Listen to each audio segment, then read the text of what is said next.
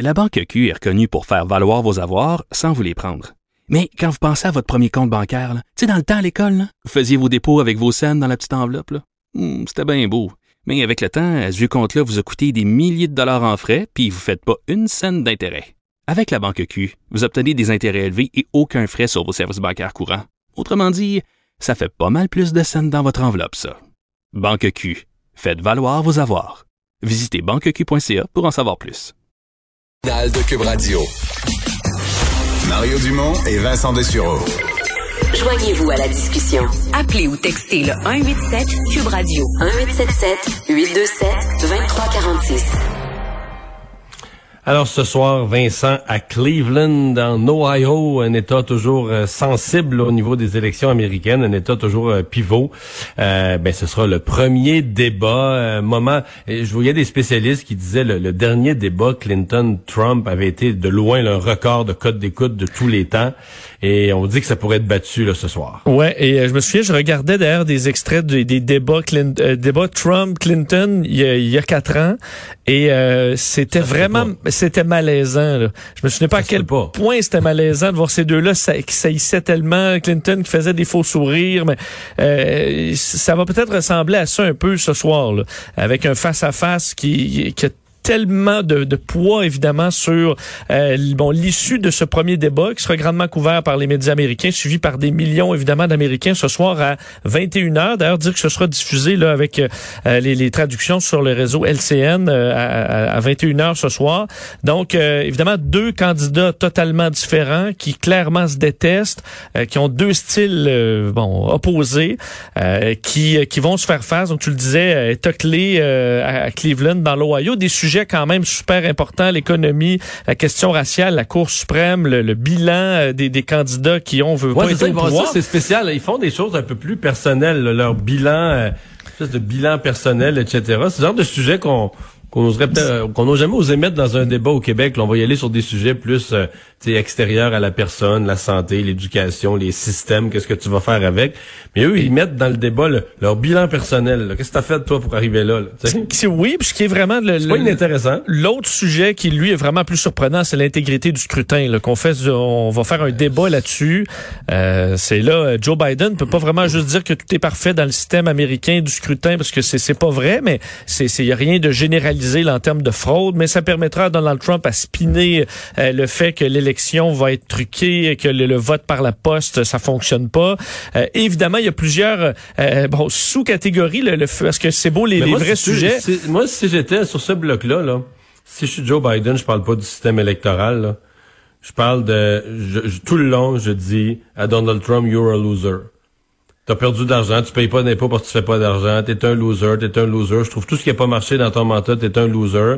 Puis là, ben tu penses que tu vas perdre l'élection, puis t'essaies de dire tu sais, les règles du jeu comme un petit gars qui au jeu de société aime pas les règles, tu sais, parce que là, euh, tu sais, euh, il pogne pas les six pour avancer plus vite au serpent à échelle, il en veut au dé, là. Ouais, Non, mais non, c'est ça. Ouais, les dés sont truqués. Mais ça, mais que- je, je pose la question parce que tu as dans le fait des débats euh, et tu as vécu avec ce stress-là, les stratégies pour essayer de se Ouais, faire. il y a pas. rien de semblable, là. A Ouais. rien de semblable. C'est-à-dire que, moi, mettons, on préparait un débat. Maintenant, il y avait les contenus, il y avait l'attitude. Bon, Jean Charest, c'était quand même un personnage particulier, puis tout ça, mais, je veux dire, jamais on s'est préparé en termes de, là, il va t'insulter, il va te traiter de... tu comprends? Ouais, il va dire que, ta mère, c'est pas une poffine, c'est une poffine. Oui, c'est ça.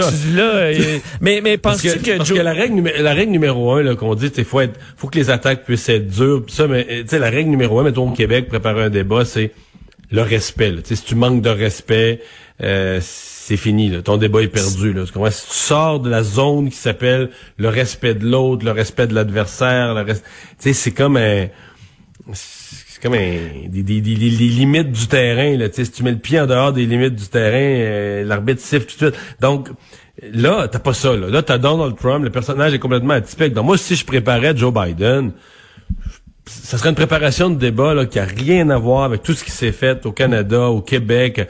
Ça serait vraiment juste, juste, juste. Regarde, t'as à faire un gros sauté. Faut que tu y joues dans la tête. C'est ça, mais comment tu le fais? Est-ce que tu joues dans la tête en l'attaquant ou en étant au contraire au-dessus de ça, puis à dire, bon, regardez, là. Ouais, un peu au-dessus de ça, mais tu sais, on, les connaît, là, tu sais, mettons sur ses impôts, là, Donald Trump, d'avoir triché, ça le dérange pas. Dis pas qu'il a triché, dis pas qu'il a pas, tu peux le dire, qu'il a pas payé ses impôts, puis que la moyenne des travailleurs ordinaires de, de, qui travaillent dans des mines ou des usines ont payé Les infirmières qui combattent la COVID, ils payent des millions de dollars en impôts. Ils payent plus d'impôts que lui, c'est ça.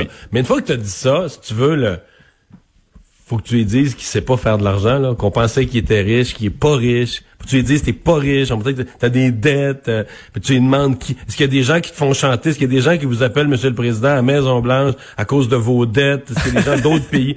Oui. Tu comprends? Faut, faut que tu lui dises qu'il est petit, sur son terrain, qui est, est pas riche, qui, a fait à croire qu'il a fait de l'argent, il n'a pas fait tant que ça, il sait pas. Puis après ça, tu trouves n'importe quoi. Dans moi, j'aurais des recherchistes qui travaillent depuis une semaine pour trouver toutes les transactions du gouvernement américain, n'importe quoi, l'achat de, de, tanks, d'avions, n'importe quoi, qui ont payé trop cher pour dire ah, ah on comprend mieux, ça, ça avait été payé trop cher parce que vous savez pas faire de la business, c'est ça là. Et même si c'est jusqu'à un certain point ça n'a pas rapport, c'est que là tu vas avoir un Trump qui va qui va choquer là, tu sais qui va qui va sortir, qui va qui va échapper alors que et là là ses partisans parce que ses partisans sont admiratifs de ça, là, un gars. Là, ils, ils vont le voir les culottes baissées.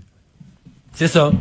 C'est ça. Et ils vont voir euh, dans des faiblesses qui. Parce qu'il reste que la force de Trump, c'est d'avoir jamais montré de faiblesse, là.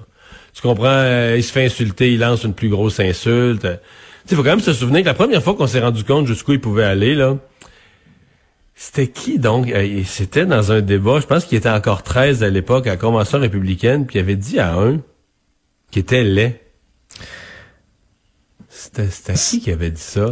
Oui, j'ai souvenir. Il y avait tellement de candidats à l'époque. Il y avait dit un qui était... moi, je me souviens, le lendemain matin, j'analysais ça à LCN, mais je disais, ben, c'est quand même étonnant, là, dans l'histoire des encore étonné, là, à ce moment-là. Oui, parce qu'à ce moment-là, c'était plus amusant. On disait Trump, tu sais, le gars, le, le, le, le, milliardaire qui arrive des, des, des, des télé-réalités, se présente en politique.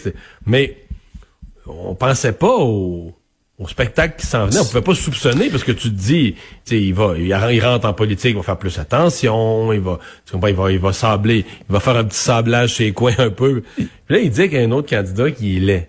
C'est ok. T'es tellement laid, je sais pas quoi. C'est ok, ça c'est, c'est une première. J'avais mais... j'avais pas souvenir que dans aucun débat, dans aucun pays, qu'à un moment donné, le, dans les bulletins de nouvelles, là, des gros hits, là, c'est que t'as dit à l'autre qui est laid. mais, mais, mais là, euh, depuis ce temps-là, maintenant je raconte ça, c'est comme... C'est ça, c'est une anecdote. C'est une anecdote, c'est une goutte d'eau dans l'océan de tout ce qui s'est dit après. Là. Parce que là, on est rendu d'ailleurs, euh, là, c'est de la question, est-ce que Biden prend de la drogue? Est-ce qu'il y a une oreillette? Euh, bon, alors on, on, en est là dans les attaques, mais je veux te demander, parce que tu es un des rares qui a le vécu euh, quand même euh, des, des, débats de ce genre. au niveau psychologique, parce que reste que Joe Biden, il aura beau être préparé, puis avoir fait des simulations, puis avoir appris plein de phrases assassines, puis plein de choses. Ultimement, tu te retrouves euh, face à face. Tu es un être humain avec ton, stress, euh, le poids. Tu veux pas devenir rouge, tu veux pas avoir chaud, tu veux pas bégayer. Dans, dans, dans son cas, ça, ça revient de temps en temps. On sait qu'il a combattu ça pendant des années.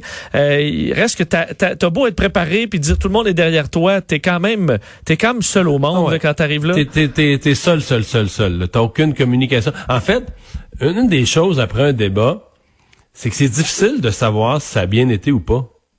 Tu sais, mettons, moi, j'ai des débats où je pensais que tu étais correct, puis là, mes conseillers, après, ouf, ça, des bouts, là, que c'était pas ça qu'on voulait, pis là. Alors que, mettons, euh, des débats que j'ai gagnés, après, euh, c'est le monde qui me le disait, mais moi, je me disais, ouf, ça a été, je sais pas. T'as aucun, aucun, aucun feeling de ce que les gens ont vu chez eux. Là. Aucun. T'es tellement dedans. Puis une des choses, c'est que ça passe vite. là. Tu sais, à un moment donné, là, tu dis, euh, je sais pas, faut, faut jamais, mettons, que tu, sois content. Là. Mettons, t'as un de tes punches, tu sais que tu l'as passé, puis tu l'as bien passé, mais faut même pas que pendant trois secondes, tu te dises, ah, là, je suis fier de moi, je l'ai bien passé, parce que c'est le débat est déjà rendu ailleurs. Là. Tu comprends? Le débat, il... Tu peux pas festoyer. Moi, et moi, soit dit en passant, j'ai quand même connu des débats à trois, euh, même à certains points, je pense que c'était rendu, c'était rendu à quatre? Non, Québec solidaire était pas embarqué, c'était à trois. Mais là, eux, ils sont deux. Que c'est encore plus vrai, là. Je veux dire, c'est toujours, toujours toi ou l'autre. Soit c'est soit que tu as la parole, ou soit qu'il faut que tu écoutes chaque mot qui se dit. Donc, c'est un exercice de concentration. Parce qu'à trois, tu peux quand même avoir un... Il y avait mené des débats à deux avec l'autre qui est dans... Si la lumière se ferme sur le troisième lutrin pendant cinq minutes. Fait que tu avais quand même des petites pauses, là, pour te remettre dedans. Mais là, eux, c'est... ça lâche pas. Euh, et évidemment, il y a toujours ce qu'on ce qu'on craint un peu, c'est l'espèce de chaos. Et dans le cas de dans le cas de Joe Biden pour le chaos, moi, si je suis un de ceux qui le prépare, là, je sais pas comment t'essayes d'éviter ça. Il reste un gaffeur. Et, et l'avantage, la grande force de Trump, Trump ne peut pas gaffer. Hein, ça, Parce qu'il a tout fait, il, a tout fait, il a tout fait, il a tout dit, il a dit tout sur Twitter. il a fait, mettons, mille choses, je niaise pas, là, mille déclarations probablement qui auraient mis fin à la carrière de tout autre politicien. Exact. Insulter les gens, manquer de respect, insulter des leaders d'autres pays. Mentir, euh, euh se mêler dans des, des faits simples, oui. Exactement. Ça aurait coûté la carrière. Pour tout autre politicien, ça aurait coûté la carrière. C'est comme tu dis, OK, c'est le, c'est ce qu'on appelle en anglais aux États-Unis career ending. Une erreur qui met fin à ta carrière.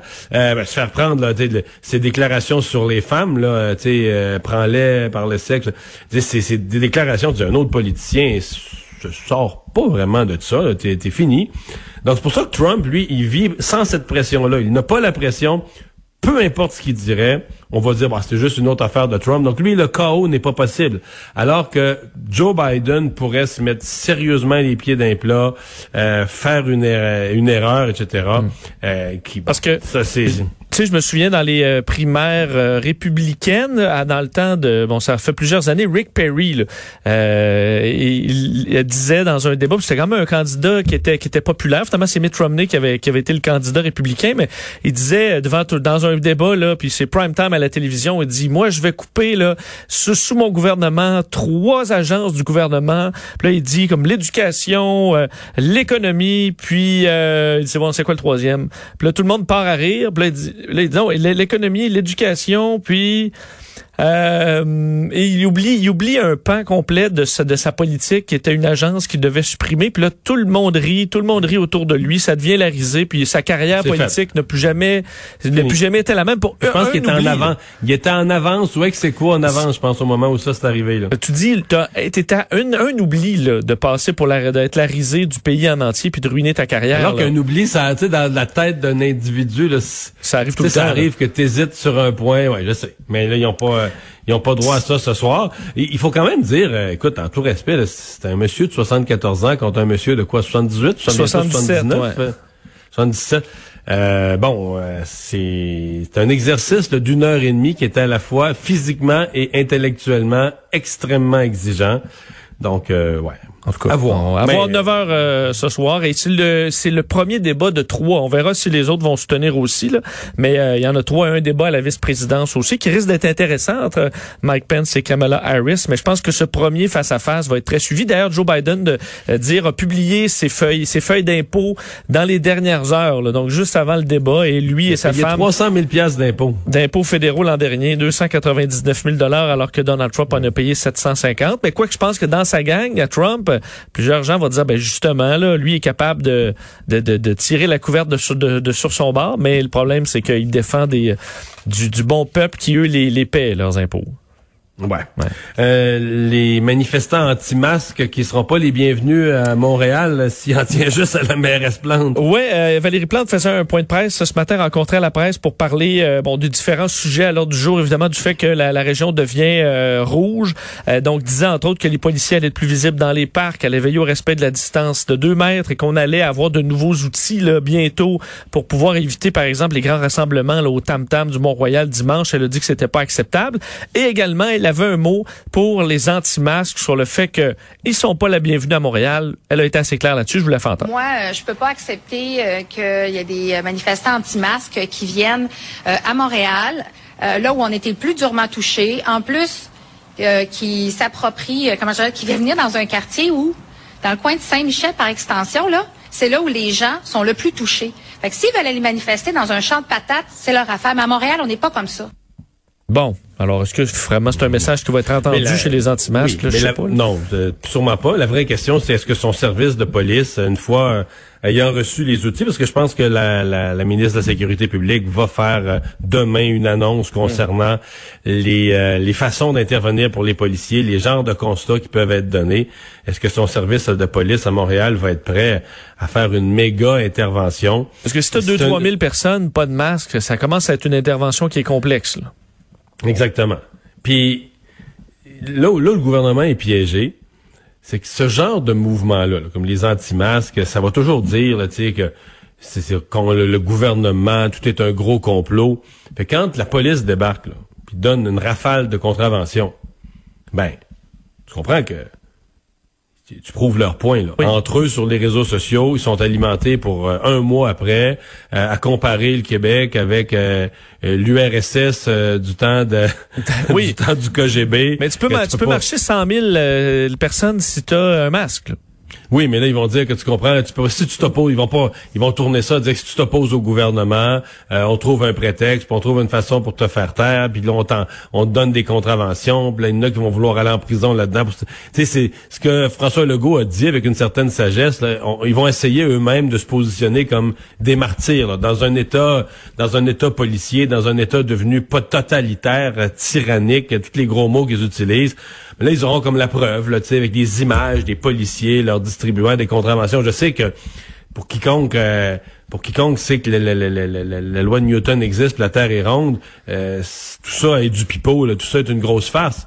Mais dans un univers de complot, là, ça alimente, là, ça alimente l'idée de regarde, regarde ce qu'il fait l'État, regarde la police, ils nous ont envoyé la police, donc euh, ça leur donne de la, ça leur donne de l'eau au moulin. Donc c'est sûr que ça c'est un, c'est une arme à deux tranchants qui a fait hésiter le gouvernement, mais je pense que t'as pas le choix. Là. Tu peux pas, tu peux pas laisser quand il y a des millions de personnes qui souffrent autant, euh, qui, qui peuvent plus aller au restaurant, pis tout ça, tu peux plus laisser 2000, euh,